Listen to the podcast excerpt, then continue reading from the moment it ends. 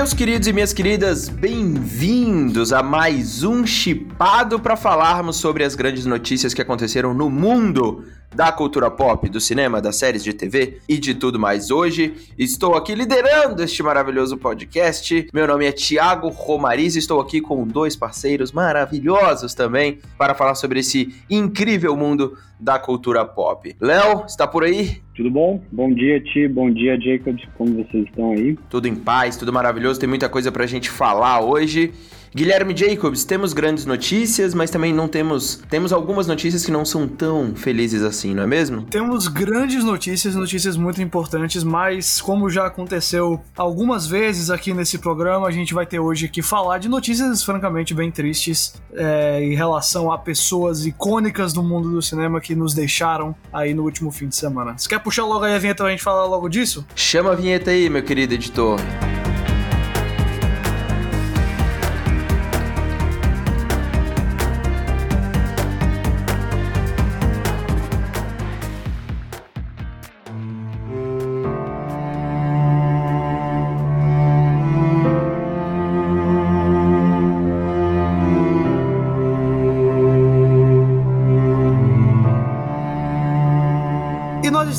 Falando exatamente da notícia triste que veio no último fim de semana, no último sábado, do falecimento aos 90 anos de idade de Sean Connery, um dos grandes, grandes, grandes atores do século XX. Ele que foi o primeiro James Bond, atuou lá em Goldfinger, 007 contra o maligno do Dr. No, ele que também participou de papéis icônicos em Indiana Jones, Os Intocáveis e Caçada ao Outubro Vermelho. O Sean Connery já não fazia filmes há muito tempo, o último filme dele foi a adaptação lá da Liga, Liga Extraordinária. Enfim, a gente sentiu aí a, nessa uhum. semana, nesse fim de semana o impacto dele, porque como sempre, quando tem um falecimento ou uma coisa do tipo, a gente para pra relembrar, a gente vê o pessoal compartilhando aí histórias e compartilhando clipes e, bom, o Sean Connery, eu antes de passar para vocês, eu vou logo dizer que para mim é um cara que eu vejo com dois olhos. O primeiro é o justamente pro James Bond dele, justamente para aquele 007 que é muito um estabelecimento de como é o personagem e por mais que ele mude ao longo dos anos, todo mundo tá seguindo coisas que o Sean Connery começou a preparar ali, coisas que, digamos assim, são fundamentos do personagem que eu associo a ele. E eu também penso muito nele como um grande ator de papéis secundários. E aí eu puxo justamente coisas como Indiana Jones ou Caçado Outubro Vermelho, quando ele mais velho entende que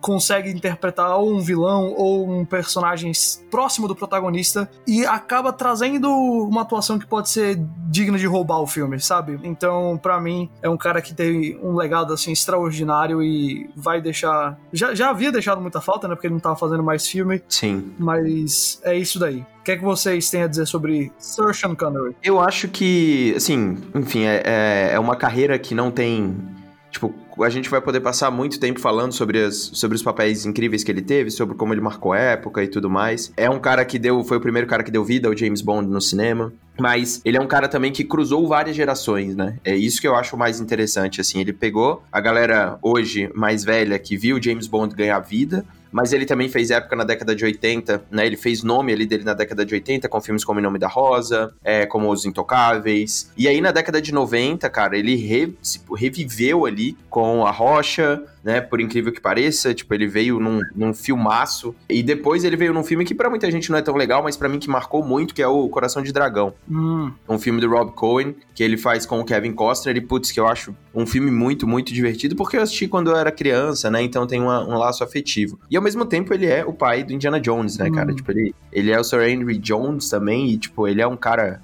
absurdamente importante para muita gente que cresceu com aquele cinema do Spielberg da década de 80 também. Então ele passou por, por um papel que surgiu como um grande galã, sendo o grande um grande símbolo, né, de masculinidade da época, o agente secreto e tudo mais, até virar o mentor de muitos outros heróis. É um dos maiores nomes da história de Hollywood, não tenho a menor dúvida disso. Um cara de personalidade muito forte, não à toa se aposentou e realmente ficou quase 20 anos aí fora dos holofotes, não quis voltar de jeito nenhum né? Então, ele é um cara que prezava muito pela sua vida e eu acho que os papéis dele ficaram maiores assim com o passar do tempo. Vai ser uma hum. é uma perda muito, muito, muito grande, mas um cara que deixou um legado em inúmeros lugares diferentes assim do cinema. Sem e vai ser lembrado absurdamente todo ano, assim, não tenho a menor dúvida. Sem dúvida. Léo, como é que você reagiu à notícia do, do falecimento do Sean Connery? Cara, eu também fiquei muito chocado, assim, muito triste quando eu vi essa notícia. Até acho que o legado que que ele transmitiu assim nos filmes que ele fez, começando pelo James Bond, até como o Thiago falou, né? Começando ali como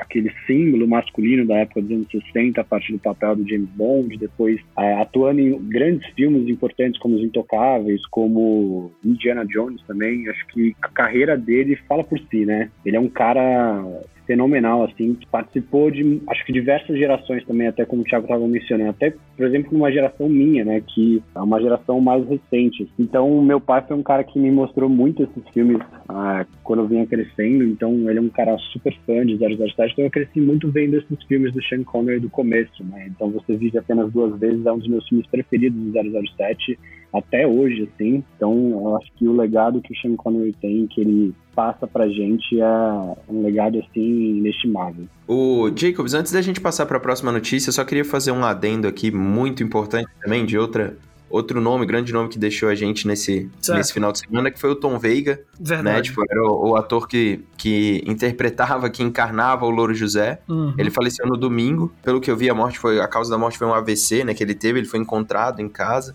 Cara, ele fez o Louro José por mais de 20 anos, quase 20 anos, né? Eu não tenho a menor dúvida que é um dos símbolos de, do entretenimento no geral brasileiro. O Louro José virou meme, virou tudo que a gente imaginar. Ele realmente extrapolou o personagem, extrapolou idades, extrapolou gerações. É muito triste é ver o. É uma das vozes mais conhecidas da televisão brasileira, sem exagero nenhum. Sem dúvida, sem dúvida. E uma das duplas mais marcantes, né? uhum. né? Ana Maria Braga e, e, e, o Louro, com certeza marca, marcou a vida também de muitas gerações, de muitas pessoas. Foi um domingo muito triste ver a, a Ana Maria Braga na segunda-feira se despedindo dele no, no, no, programa dela, né? De manhã. Então, foi assim. Foi um negócio muito impactante. Um cara jovem, é, o Mais Você, que é o programa da Ana Maria na, na, na Globo, sempre teve ele como um dos símbolos mais fortes de todos. Um cara que tinha suas piadinhas sarcásticas, ao mesmo tempo tinha aquele apreço pelo público infantil também. Então foi uma perda muito, muito grande, cara. Foi um final de semana. Difícil. Um final de semana muito triste, assim, para o entretenimento no geral. É, tem sido um ano muito difícil, né? E continua sendo. Eu vou só então fazer uma,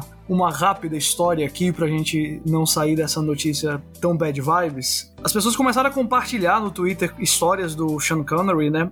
O Thiago mencionou, ele fez a Rocha, do Michael Bay. Quando você vê um ator feito Sean Connery, você não esperaria, mas sim, ele foi lá e, e atuou em um filme do Michael Bay. E tem um pessoal no Twitter compartilhando uma história de um ator que preferiu não, diz, não dizer seu nome, né? Então você aí, se não quiser acreditar, não acredite, mas um ator aí do elenco de A Rocha, que disse que o Michael Bay, entre takes, foi falar com o Sean Connery durante a filmagem para dar um, umas sugestões de mudança na atuação dele, sabe? Do Sean Connery.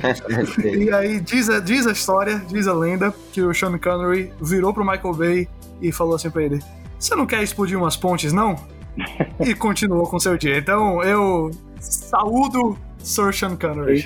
Maravilhoso, né? Tem muitas histórias legais dele, né? Do tipo, ele foi oferecido várias vezes, um, principalmente uma vez, assim, para voltar ao papel do Henry Jones, o, do filho, foi. o pai do Indiana Jones e ele não quis. Ele não quis o né? Gandalf nem o Morpheus, porque ele não entendia nenhum dos dois papéis, segundo ele. Ele falou, não, não, Exatamente. não entendia isso. Exatamente. Tipo, e papéis que realmente, se convenhamos, assim, tipo, o, o Morpheus talvez até eu acho que encaixasse. Agora o Gandalf não tem nada a ver com o Sean é, Connery. curioso, eu, eu acho o Gandalf mais a cara do que o Morpheus. Sério? Eu, tipo, eu não consigo ver nada, assim, nele, de, tipo, daquele ar, sabe? De, tipo, uhum. tipo, mas ao mesmo tempo, o mais marcante de tudo é que o Ian Fleming, quando soube que ele ia ser o, o James Bond, pela, pela origem muito de, na classe de operários, humilde que o Sean Connery teve, escocês, né? Tipo, uhum. cara, ele trabalhou em cemitério, ele trabalhou como auxiliar de limpeza, o cara trabalhou em obra, tipo, ele trabalhou em uma porrada de coisas que não tem absolutamente nada a ver com, com teatro. Depois ele acabou entrando em teatro e televisão, mas ele era um cara da classe operária, meio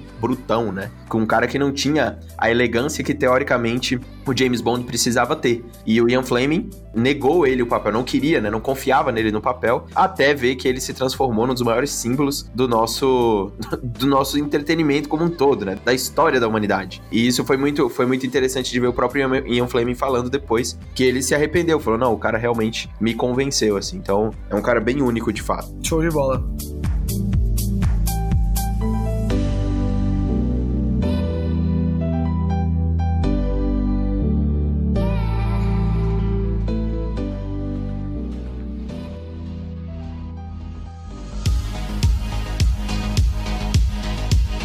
E a nossa segunda notícia de hoje, uma notícia muito legal para os fãs de terror, né, para, para os fãs do gênero de terror, que Halloween Kills, a sequência do famoso reboot da série do Halloween, né, dos anos 70, finalmente ganhou seu primeiro teaser, saindo aí com, com Michael Myers voltando, pronto para se vingar com a Laurie Strode também, é, desde o último filme que a gente teve recentemente em 2018, nessa nova trilogia aí que estão planejando para a franquia de Halloween nos tempos atuais. Queria saber aí de você, Thiago, Jacobs, o que, que vocês acharam? Vocês estão ansiosos? O que, que vocês pensam aí sobre esse reboot da franquia e agora o segundo filme aí que a gente está vendo que está chegando já? Ah, cara, eu sou um fã enorme do primeiro Halloween. Eu acho que ele é um dos três melhores filmes de terror, né? A gente fez. Inclusive, vou aproveitar, a gente fez bastante coisa de Halloween no Chipo, tanto no aplicativo, quanto no site, quanto nas redes sociais. Tá tudo. Tem playlist, tem posts especiais, stories especiais. Você pode ir lá checar arroba Chipo Oficial no Twitter ou Instagram, chipo.com.br, ou o aplicativo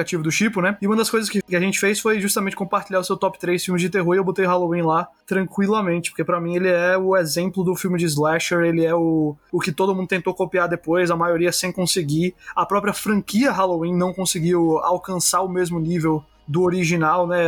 Apesar de ter um ou outro interessante ali, no geral a franquia se perdeu completamente. E para mim o reboot do David Gordon Green, né, que foi aí ele ignora todos os filmes menos o primeiro, continua direto do primeiro filme, foi o que a franquia precisava, porque recuperou muita coisa para mim. Eu acho que o filme é excelente, o de 2018. Acho é extremamente bem dirigido. A sequência final ali entre o Michael Myers e a Laurie Strode é um negócio de gênio mesmo assim para mim. Eu acho que o controle de cena de tensão que o David Gordon Green exerce é muito bom. E o assim, o teaser do novo não mostra muita coisa, mas eu não, não, não, preciso, sabe? Eu lembro que, eu acho que dois meses atrás, eles soltaram uma cenazinha, quando eles anunciaram o filme, que, que o filme tinha sido adiado, eles soltaram uma cenazinha, e agora soltaram esse teaser. Eu suponho que ano que vem, quando tiver mais perto, vai ter um trailer completo. E assim, enquanto eles continuarem com essa visão da franquia que eles têm agora, eu tô animado e eu acho que tem potencial para ser um dos melhores filmes do ano que vem, com vasta tranquilidade. É, eu acho que eu concordo tudo com o Jacobs. Eu acho que eu. Cara, pra quem não assistiu ainda esse Halloween aí, essa sequência barra remodelação, viagem no tempo que, que o David Gordon Green fez.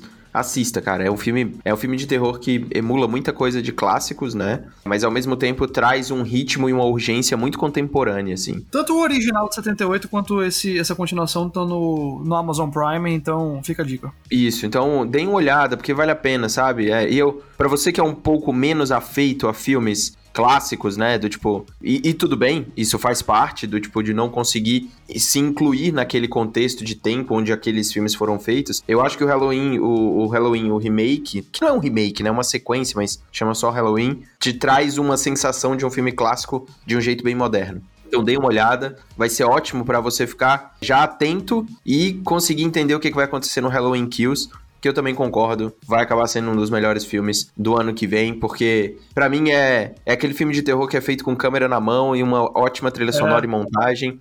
Tipo, quase nada de, de. Não existe um roteiro absurdamente elaborado, não existem efeitos visuais especiais muito elaborados. Não, são, é uma construção de cena, de tensão, muito bem feita a partir de um relacionamento de dois personagens que vale muito a pena você conferir. Total. Então, fica, fica a dica aí, vale a pena mesmo. Acabando o Halloween, dá para você assistir, de preferência numa salinha escura, fique de boa, sozinho assistir para criar aquele climinha, já que a gente não pode ir ao cinema, esse filme já saiu do cinema, você conseguir criar um, um clima e uma situação que também ajude a experiência em si.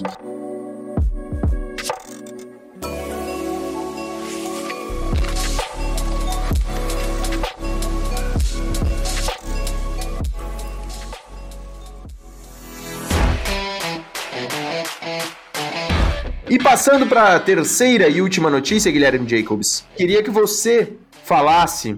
Na verdade, são duas notícias. Certo. Né? São duas notícias que a gente tem.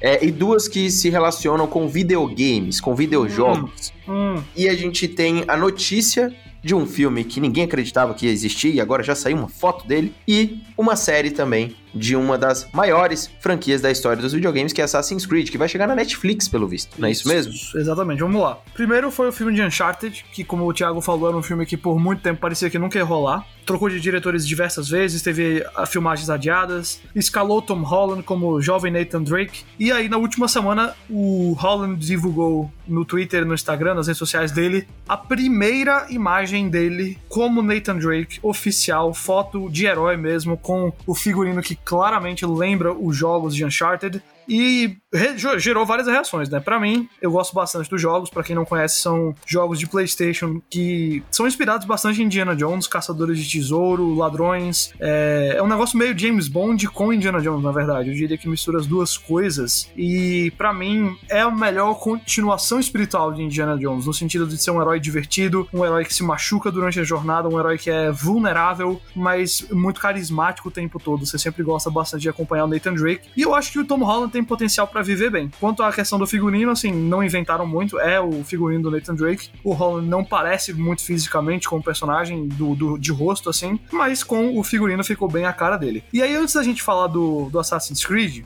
eu queria só perguntar aqui para o nosso amigo Léo Botelho, que não jogou Uncharted nunca, o, o que é que você tem de relação com esse filme? O que é que você tem de reação a essa foto, ao que a gente está falando? O que é que você pensa, Léo, de Uncharted? Cara, eu vou falar que várias pessoas sempre tentaram me convencer a jogar Uncharted assim ao longo dos anos. Já fiquei muito tentado a jogar, mas olha que eu vou dizer para você que quando eu vi a foto do Tom Holland, que cara, quando saiu era acho que cada, cada foto, assim, no feed de cada rede social era essa foto do Tom Holland ali vestido, né? Foi um, um boom gigantesco, assim, as pessoas realmente ficaram super entusiasmadas com, enfim, acho que você colocando ali o visual, né, no, uma cara no filme, né, do, de como está, como que o Tom Holland está dentro do personagem, acho que isso deixou as pessoas super animadas. E, cara, eu acabei ficando animado junto também. Uh, me deu muito interesse, assim, de procurar saber mais sobre o que, que é Uncharted, né? E aí acho que você, vocês estavam comentando um pouco sobre essa, essa pegada meio Indiana Jones, com um pouco de 007, assim, essa mistura, e eu achei uma coisa super bem curiosa, assim, achei uma coisa super animada, porque eu gosto muito de Indiana Jones, adoro esses filmes de caças ao tesouro, assim, até os filmes do Nicolas Cage eu gosto. Oh, respeita! Ah, sim.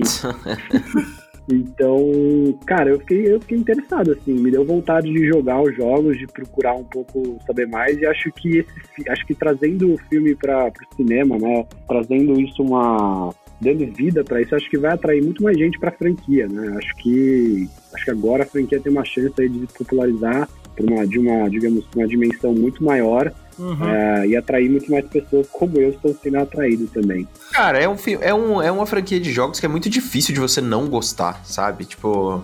É, uma, é caça ao tesouro, são cenários super legais, é ação, tem comédia pra caramba no meio. É, tipo, tem, sabe, aqueles vilões bem caricatos. Então, assim, pra você errar a mão num filme desse, pode, o que pode acontecer é ele virar um filme tipo o Lara Croft da, da Alicia Vikander, que... Eu tava pensando exatamente isso. É, que aí virou, virou assim, eu não acho o filme ruim, mas ele não tem nada demais, ele é super esquecível, você pega lá e fala, nossa, tem umas partes muito ruins, tem umas partes ok, ele pode virar isso. Uhum. Porém, eu acho que tem material ali no Uncharted para eles fazerem algo que seja muito interessante. Então, eu espero espero que as cenas de ação sejam legais e principalmente que a parte cômica funcione, né? Porque o Mark Wahlberg e o Tom Holland eu acho que podem funcionar numa química interessante. O diretor é o Ruben Fleischer, que é um cara que sempre trabalhou com comédia também. É. Então, eu espero que eles, que eles usem isso da melhor maneira possível e que essa toda essa confusão de bastidores do filme até esse projeto sair não seja porque o roteiro era uma bosta e que seja realmente porque foram problemas de agenda, né? O Tom Holland é um cara que é muito carismático, mas muito carismático mesmo. Só pelo carisma dele, eu acho que esse filme já tem chance de chegar a algum lugar. É, ele, ele é a salvação pro filme, sem dúvida alguma. Mas, é. É, passando rapidamente aqui para o, o, segundo assunto, dentro dessa, dessa coleção de notícias de filmes ou produções de games, a Netflix anunciou uma parceria com a Ubisoft para produzir uma série live action, uma série animada e um anime de Assassin's Creed. Léo, com Assassin's Creed, qual é a sua relação? Existe uma, uma proximidade maior ou é meio como Uncharted também? Cara, aí existe uma proximidade muito maior, porque Assassin's hum. Creed é, um, é um, a minha franquia preferida assim, de jogos. Eu joguei todos até hoje e é uma série que eu acompanho desde o início, assim, quando saiu o primeiro Assassin's Creed ali na Idade Média. Uhum. E, cara, eu acho que. E assim, a gente teve um filme do Assassin's Creed, acho que no. Que o Thiago ama. Thiago ama. é. Não, amar é uma palavra muito forte, mas eu gosto, eu gosto, eu gosto do filme. Eu acho o filme legal. Você tá de brincadeira, mas por que, que você gosta do filme? Eu acho que ele muda muitas coisas interessantes do, do jogo, porque o primeiro jogo para mim é bem, bem merdinha, assim, bem um jogo bem mais ou menos. E ele vai melhorando com, com, com o passar do tempo. E ele tem um, tem um, o final tão ruim quanto é o do primeiro e quanto de vários outros Assassin's Creed também, né? Que é horroroso o final, assim, tipo, toda aquela... A ideia da, da, da maçã é um lixo no Assassin's Creed, é muito ruim. E aí o que eles não fizeram era mudar isso também. Deveriam ter mudado isso também. Joga isso fora, mano. Mas o, o filme é canon, cara, não dá. Não, é um cara, a ideia é bosta, você muda, sabe? Não, tipo, você é. vai lá e muda. Igual eles mudaram o, o Animus, que eu achei legal. Achei que ficou interessante. É, o Animus ficou bem mais legal. Não, essa para ficou, ficou muito mais legal. Só que, cara, muda, eu acho que eles têm muita. Visualmente, eu acho o filme muito bom. Muito bom. Acho que com pouco dinheiro, né? Entre aspas. Eles fizeram um filme bem inventivo, bem legal, estiloso. Conseguiram dar a impressão que você tava meio que viajando no tempo e ao mesmo tempo vivendo naquela época. Gosto da direção de arte, gosto da fotografia, mas eles cagam no terceiro ato, assim, pesado pesado. Certo. Mas eu não eu acho que o filme merecia, por exemplo, uma sequência, sabe? Certo. Então deixa eu, deixa eu pegar e passar pro, pro nosso fã residente aqui, Léo. Apesar de eu gostar bastante de Assassin's Creed, eu acho que ele, ele gosta mais de nós dois. O que você quer dessas três produções da Ubisoft? O que é o, da, da Netflix, na verdade? O que é o mais importante que eles acertem agora, Léo? Cara, eu, assim, eu acho que para mim o mais importante é acertar na série live action. Né? Acho hum. que acho que a Netflix vem, vem se antecipando assim e criando, digamos, seus, esses títulos, essas séries do futuro para ela, né? Porque, por exemplo, ela fez isso com The Witcher, que foi também quando saiu a notícia, deu, gerou um puta assunto, né? Sobre, putz, a Netflix vai cagar né, The Witcher e tudo. Aí começou as histórias que ia fazer a adaptação do livro e não dos jogos. Aí as pessoas também ficaram estressadas por causa disso. E no fim, cara, quando as pessoas colocaram, não, não estou dizendo que The Witcher aqui na série Netflix é uma obra-prima, mas quando as pessoas colocaram o olho e assistiram né, a série em si, ficaram, enfim, a, o consenso geral foi que foi uma coisa boa, né? Principalmente para os fãs dos livros e para quem nunca tinha assistido nada relacionado a The Witcher. Então, eu acho que eu estou muito ansioso para ver como que eles vão criar, porque eles vão ter que criar um universo de Assassin's Creed para dentro dessa série, né, que eles vão fazer. E aí eu acho que já eles já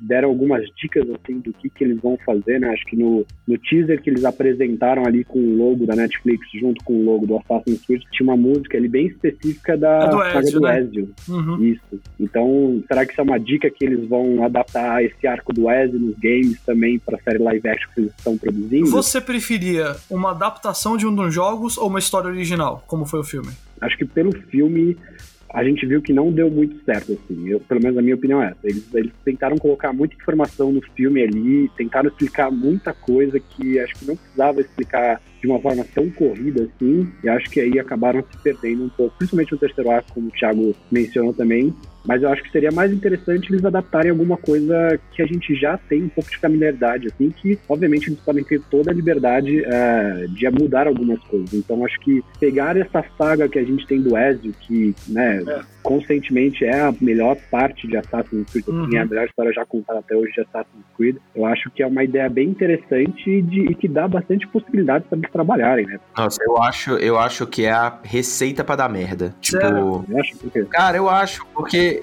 Assim, não, é, é, é, óbvio. Eu acho também dos. Eu não joguei todos os Assassin's Creed, mas dos, dos, que eu joguei, realmente o Ezio é a melhor história. Mas assim, eu tô um pouco cansado da Netflix ficar atendendo todos os pedidos de fã o tempo todo, sabe? Tipo, ela precisa fazer algo original e que tenha. Cara, o The Witcher, por exemplo, os fãs, a maioria dos fãs adorou a série, né? Sim. Adoraram a série. Eu achei a série muito chata. Hum. Mas muito chata mesmo de assistir, sabe? Tipo cara, uma, uma autorreferência o tempo inteiro, tipo, falando sobre um lore que não é apresentado, sabe? Tipo, um negócio muito chato de assistir. Depois, lá no final, até que fica legalzinho e tal. Mas assim, eu espero que ela pegue. Assassin's Creed, assim como Uncharted, é, um, é uma mitologia que tá pronta para ser adaptada. Total. Né? Do, tipo, tá pronto isso. Só que eu acho que deveria ter um pouco da simplicidade e da contemporaneidade que eles tentaram no filme, mas trazer algumas explicações que talvez em um formato de série você possa diluir um pouco mais. Só que eles têm que ter coragem de jogar o que é ruim fora, cara. Eu, eu vou dizer pra você, Thiago, eu acho que o, o que eu queria dessa série é basicamente assim: pega um período histórico diferente. Eu também acho que não precisa adaptar. Eu, sei lá, pega o Japão feudal que todo mundo sempre quis ver, pega, é, não sei, alguma outra coisa aí da, da Revolução Russa que tem nos quadrinhos do Assassin's Creed, alguma coisa por aí. Mas para mim o mais importante é foca nessa parte histórica. Eu sei que é mais caro, eu sei que é mais produção,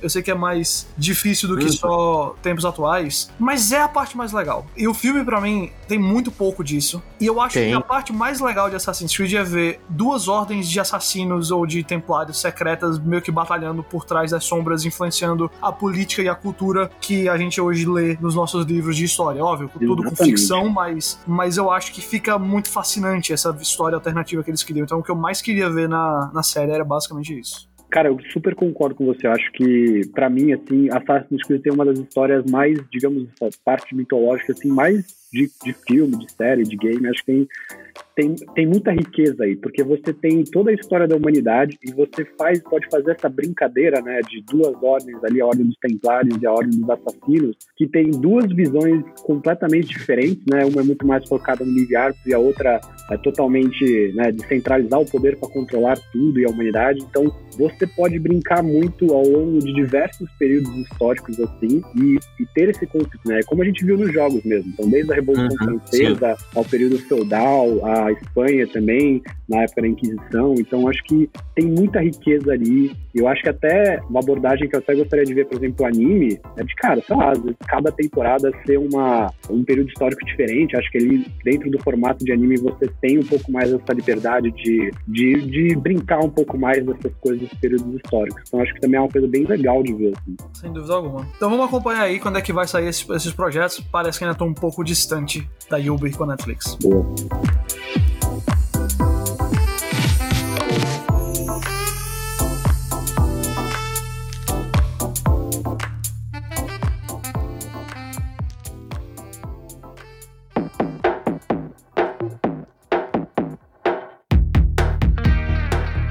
E por hoje é só. No chipado de hoje eu quero só dar uma notícia que saiu enquanto a gente gravava. A Disney iniciou a pré-venda do Disney Plus no Brasil. O plano dele vai ser realmente R$ 27,90 por mês ou R$ 279 por um ano. Você economiza duas parcelas, mas na pré-venda ele está saindo por R$ 237,90, o que dá mais ou menos R$ 19,82 por mês. Tem até dia, até dia 16 de novembro, fica esse aviso de última hora que saiu enquanto a gente gravava. Para mais informações, entre lá no chipo.com.br ou baixe o aplicativo Chipo. Meu nome é Guilherme Jacobs, eu estava aqui com Thiago Romariz e Léo Botelho. Eu agradeço, como sempre, a presença deles e a gente se vê em breve com mais episódio do Chipado. Até lá!